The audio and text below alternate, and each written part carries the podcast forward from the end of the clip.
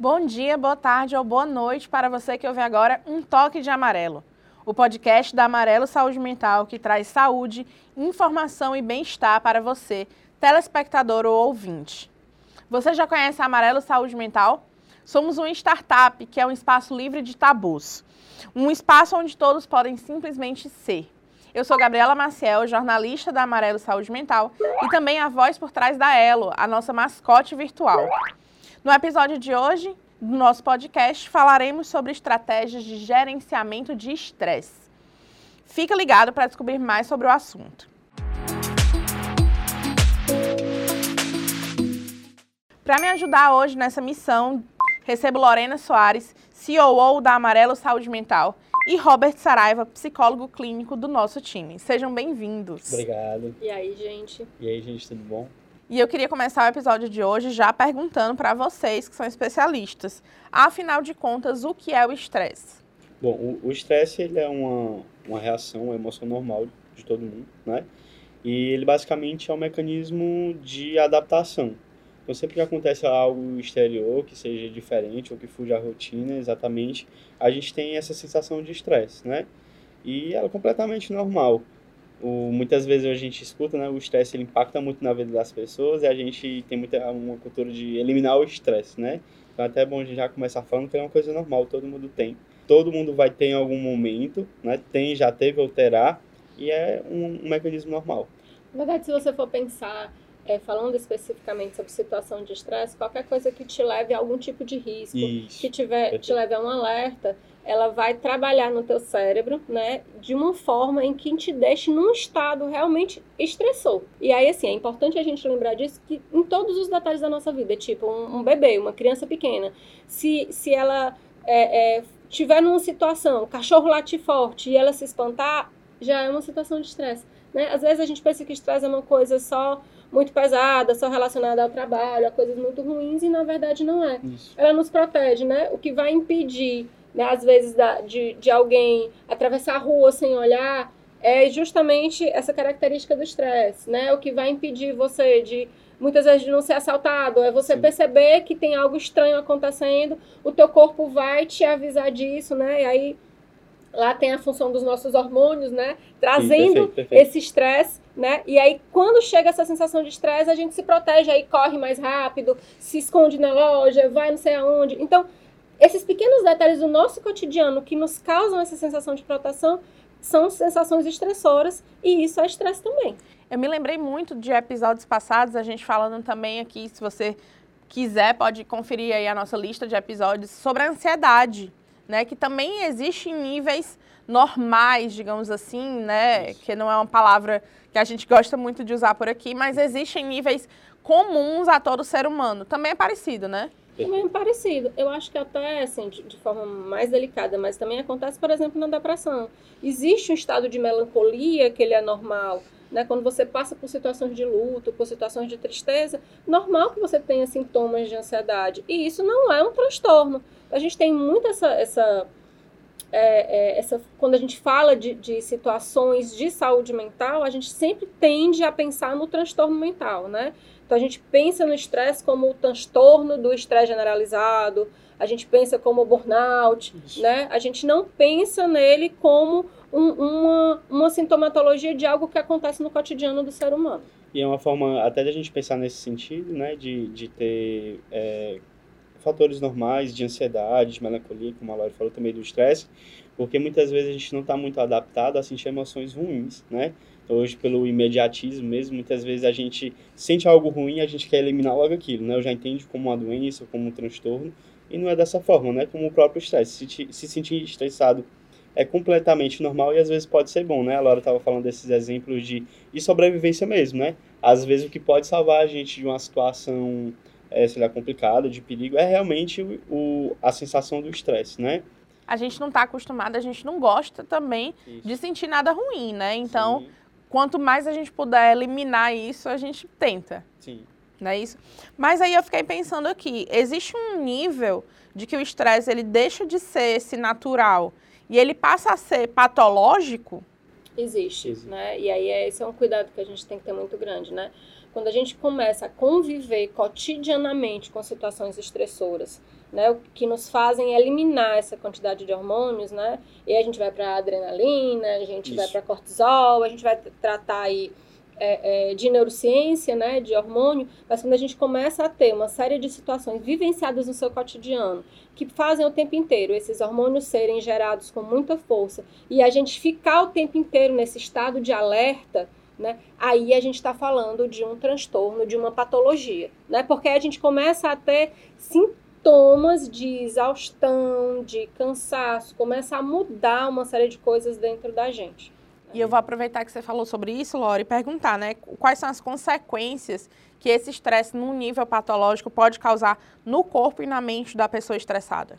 São vários os sintomas e são vários os níveis disso daí, né? Sim, sim. Então, quando a gente fala de estresse em termos de patologia, a gente pode estar tá falando ao ponto de se chegar a um burnout, que já é um estresse não, não trabalhado adequadamente, né? ou ao ponto de você ficar cansado, né? É, é, irritado. Vamos dar algumas características mais claras né, do uhum. estresse. Então, a gente está falando de um alto nível de, de humor né, exacerbado, e aí esse humor às vezes é você tá brigando facilmente com as pessoas, se irritando muito facilmente, né? Você não qualquer coisa que a pessoa vai dizer, você já não já, já explode, né? Tem um baixo limiar de frustração. Né? Nossa, né? muito grande, né? Outra coisa que pode vir com o estresse é realmente a sensação de cansaço, né? De parece que você dormiu a noite inteira, mas, mas não descansou. Não descansou.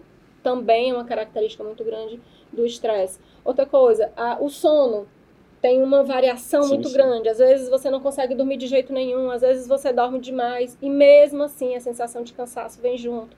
Dores de cabeça aumentam, Problemas de estômago, estômago, aumentam. Problemas cardíacos também, né? Se eu percebo alguns desses sintomas, se o nosso ouvinte, nosso telespectador percebe algum desses sintomas, o que fazer? Eu acho que um, um primeiro coisa que a gente deve trabalhar aí pode ser até uma questão de mudança de hábitos, né? É, um exercício físico pode ajudar muito nessa situação, fazer um exercício físico regular, né? Controlar melhor o sono, né? tem, um, tem um, uma técnicazinha que a gente usa que é a higiene do sono, né? Determinar o horário que vai dormir, determinar o horário que vai acordar, evitar o uso de telas antes de dormir, porque o sono ele tem uma influência muito grande também nessa questão do estresse, né? Ele, ele ajuda muito nessa questão. É, ter uma alimentação boa também pode ajudar, né? E, e também a forma como você está dentro do ambiente, ou lidar com determinadas situações. Eu acho que também fazer terapia é essencial para isso, né? Fazer terapia ajuda bastante, fazer exercícios físicos. Na verdade, o teu terapeuta vai te orientar Perfeito. quanto a isso também, né? Que é bem, que é bem importante. É, outra coisa importante a gente lembrar é que disso tudo, antes de qualquer uma dessas coisas que você tem que fazer, é você trabalhar a sua conscientização. Sim, sim, né? É você conseguir se enxergar estressado. E aí conseguir pensar que tipo de atividades você pode repensar na, na adaptação do teu cotidiano para que você possa mediar essa situação, voltar a uma homeostase, né? Porque lembrando, gente, que estresse você sempre vai ter no teu cotidiano, né? Porque você está atrasado, você tem que sair correndo, tem que deixar o menino na escola, enfim, o teu cotidiano te traz situações estressantes e isso é normal. O que a gente precisa entender é que existe um limite para isso e é em cima desse limite que a gente tem que trabalhar. Começa com a sua conscientização do teu cotidiano de trabalho, Pô, o que é está me deixando estressado demais? Será que tem algo que eu posso fazer mexendo é, nesse meu cotidiano de trabalho, nessa minha rotina, Sim. Que possa facilitar esse meu processo e assim eu não fique tão estressado. Então isso é algo muito importante que a gente precisa pensar, né? E também lembrando que nem toda estratégia vai funcionar de maneira igual para todo mundo, né, Lauren? Cada, cada pessoa tem que identificar qual estratégia funciona melhor para si mesmo, não é isso? É isso. E também a, a, psicoterapia, como vocês falaram, pode ser uma forma interessante de identificar qual é a maneira que funciona melhor, a longo prazo, enfim, né? A terapia ela, ela vai ser muito importante também nesse próprio processo de organização da vida, como a, como a Lori falou, né? Porque muitas vezes a gente tem, tem uma tendência de querer abraçar o mundo com, com as pernas, né? E isso não é o ideal. Às vezes, na própria psicoterapia, a gente vai observar que algumas coisas a gente não vai realmente mais dar conta, né? E isso é, é interessante da gente pensar porque é, a gente muitas vezes não lida muito bem assim com o incontrolável, né? Então a gente tem essa tendência de controlar tudo e essa pressão para querer controlar tudo, dar conta de tudo, é, ser produtivo em tudo, efetivo em 100% em todas as coisas, elas geram justamente essa, esse parafuso, né? Às vezes a, até aprender a dizer, não, eu não posso fazer Perfeito. isso, eu não consigo, Uhum. eu não tenho tempo para isso, né? Que criar prioridades, saber que tem outras coisas que Isso. estão fora do que é essencial para você, do que é prioritário para você, e que isso pode ser negado, e que isso pode ser dito, ó, até aqui eu vou, daqui em diante eu não consigo mais ir. E aí eu fiquei pensando aqui, para o nosso público que, que, que trabalha, que está dentro das organizações, das empresas, como é essa pessoa estressada demais no ambiente de trabalho? Isso pode afetar as relações de trabalho? Com Com certeza. certeza. Principalmente como, como a Laura estava falando, né? É esse baixo limiar de frustração, esse, essas emoções sempre à flor da pele, né? Que, que geralmente o estresse causa, ele pode impactar muito na questão, na questão das, das relações, né? É, escutar ou não pode ser um- uma problemática muito grande, ou, ou realmente ficar muito centralizador, ou até mesmo é, um, um, comportamento que ele pode ser, parece meio adverso a- a- ao estresse, mas também a própria procrastinação, né? Porque as pessoas, às vezes, elas não conseguem mais dar conta. Isso tem um impacto na relação de trabalho, né? Porque, geralmente, as empresas, elas trabalham com relações, né?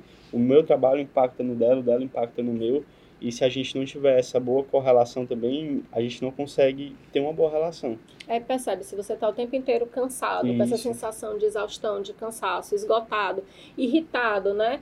Você acaba que a tua produção no teu trabalho acaba caindo, Isso. né? Porque você não dá mais conta daquilo que você dava antes. E você começa a ficar preocupado com isso.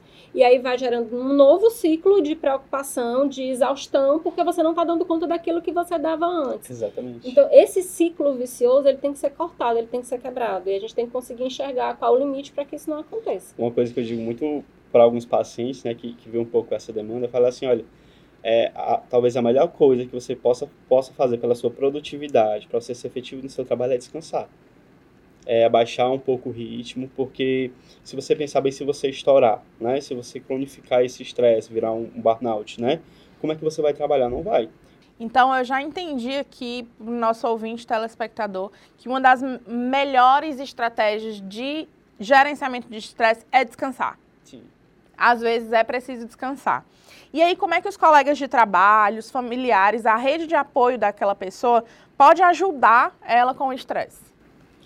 Acho que a primeira coisa que eu acho, sabe, assim, que, Uhum. que quando a gente está falando de rede de apoio, é às vezes conscientizar a pessoa de que ela não está bem, Sim. né? Porque o cotidiano da gente às vezes é tão corrido e a gente faz as coisas de forma tão automática, que é o normal de todo mundo, que às vezes a gente não percebe o quanto a gente está estressado. A gente não percebe o quanto a gente está mudando a nossa Sim, atitude. sim, sim. Então, muitas vezes vem do outro esse aviso, né? Olha, o que está acontecendo, né? Nossa, isso aqui não tá legal, né? Eu, eu- eu percebi que você foi assim hoje. Será que você precisava mesmo ser desse jeito, né? Será que essa é a atitude mais correta? Uhum. Né? O que está acontecendo contigo? Aí, às vezes, a ficha cai, né? E a pessoa, opa, tem algo que não tá legal, preciso rever, né? Então, eu acho que a primeira coisa que a rede de apoio pode fazer é isso. Por outro lado, estimular.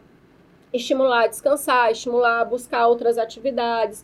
A rede de apoio normalmente enxerga aquilo que para você é interessante. Conhece os teus hobbies, conhece aquilo que te faz bem. Então ela pode te estimular até esses momentos de prazer, né? A te dar o direito de ter esses momentos de prazer para também ter esse relaxamento e você conseguir chegar a um equilíbrio. Existem casos que pode ser necessária a intervenção de um psiquiatra, de um médico, de uma Existe. terapia mais, mais é, profunda. Existem sim, né? É, como a gente estava falando, o o estresse, apesar dele ser uma, uma emoção normal da gente, ela pode ser cronificada, né? Ela pode virar, ela pode virar um burnout, ela pode se manifestar numa ansiedade mais forte, numa depressão também, né? Então, num estresse agudo, num estresse generalizado, né? No estresse pós-traumático. Existe uma série de isso, transtornos mentais que são aí relacionados ao com estresse, né? certeza, com certeza. A terapia vai fazer todo o diferencial, na verdade, dentro Isso. desse processo todo, né? Por quê?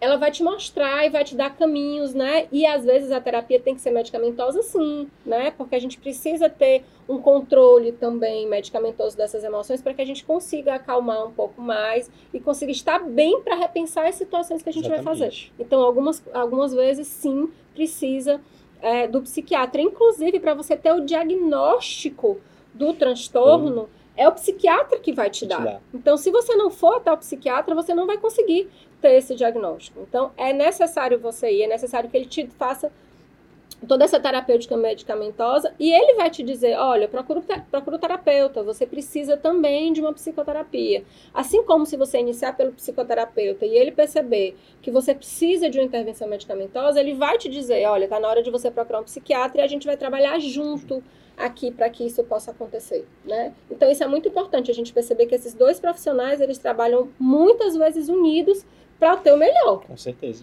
E eu fiquei pensando aqui nessa questão de identificar, de diagnosticar. Quanto mais cedo foi identificado, é mais fácil de se lidar com essa situação? Sempre quanto mais cedo é melhor, né? A gente sempre tem essa essa visão. Para você procurar psicoterapia, você não precisa nem estar tá com Exatamente. sintomas de, de, um transtorno. Você pode repensar a tua vida e dizer, pô, eu acho que eu não estou legal aqui, talvez fazendo terapia, eu consiga reorganizar a minha vida, eu consiga pegar pontos e rever, né? Uhum. E aí não precisa ser uma sintomatologia muito clara daquilo, né? Mas algo está me incomodando. Vamos ao psicólogo e vamos pensar junto com ele isso aí. Então a psicoterapia ela também serve para isso, né? É bem importante, não é só Inclusive, assim, muitas vezes quando o paciente chega para a gente e ele já tem um transtorno definido, um transtorno cronificado, o processo dele para que ele fique bem consigo mesmo é bem mais longo do que se ele iniciar o processo terapêutico antes de que isso tudo venha acontecer e haja uma cronificação. Sim, então é sim. é importante que a gente busque a terapia. Né? A prevenção é sempre o melhor caminho, na verdade, né? É o caminho mais fácil, mais barato e mais efetivo, né? Porque quando, quando realmente algum transtorno se cronifica, é, como a Laura estava falando, é bem mais difícil, né? Porque tem vários ou, outros tipos de questões. Uma coisa que ela estava falando que eu achei muito interessante sobre essa questão de eu não preciso estar tá, me sentir num estado mental completamente ruim para procurar terapia. E às vezes esses sintomas do próprio estresse a gente vê na terapia. A gente vai fui para terapia, não tava não tava me sentindo exatamente exausto, mas senti que tá, eu tinha alguma coisa ali e eu comecei com o psicólogo ver isso, né? Outra coisa que até da outra pergunta que você fez sobre a questão do medicamento, é muito importante falar que também é completamente normal se em algum momento eu precisar usar o medicamento, né? Porque as pessoas têm um pouco de medo disso, né? Tipo, ah, eu vou usar o remédio, então eu tô, eu tô maluco e não sei o que, não sei o que. não, não é existe nada disso. Exatamente, perfeito. E é completamente normal. E, inclusive, o medicamento é importante para a terapia fazer efeito. Né? E aí eu fiquei entendendo aqui uma dica que soa aqui para mim, quero ver se eu estou correta. E a dica é, o quanto antes você buscar terapia, melhor não é isso? Exatamente. Independente do nível de estresse que você esteja sentindo, porque ou você vai sentir, ou já sentiu, ou está sentindo, de acordo aqui com o que foi dito, né? Então, busquem a terapia, gente, não deixem para depois. A saúde, ela precisa é, é ser prioridade, inclusive a mental, né, Lauren? Sim, a gente tem que lembrar que a gente é um ser integral, né? E sendo seres integrais, a gente tem lá um corpo, uma mente, tem um espírito, tem uma comunidade, tem um espaço que me cerca. Sim. Tudo isso faz parte da minha saúde integral, né? E é importante que a gente, quando esteja falando de saúde integral, a gente lembre que também existe uma saúde mental aí, vinculada a essa saúde integral, que a gente precisa conhecer e que precisa cuidar. É, sobre essa questão da saúde, do, do cuidado da saúde mental, é até importante se a gente for assim, né, pensar numa forma de, de atingir até mesmo as pessoas a procurarem a terapia nessa questão do estresse, que ela pode virar saúde física também, né? Como a gente estava falando, as somatizações, né? A úlcera, o, a enxaqueca, o, alguns problemas cardíacos são correlacionados muito com, a situação de, de saúde mental mesmo. É, né? várias dores de cabeça, isso. gastrite. Exatamente. Né? Tem alguns problemas de garganta também que estão vinculados ao estresse. Eu não isso. consigo falar, né?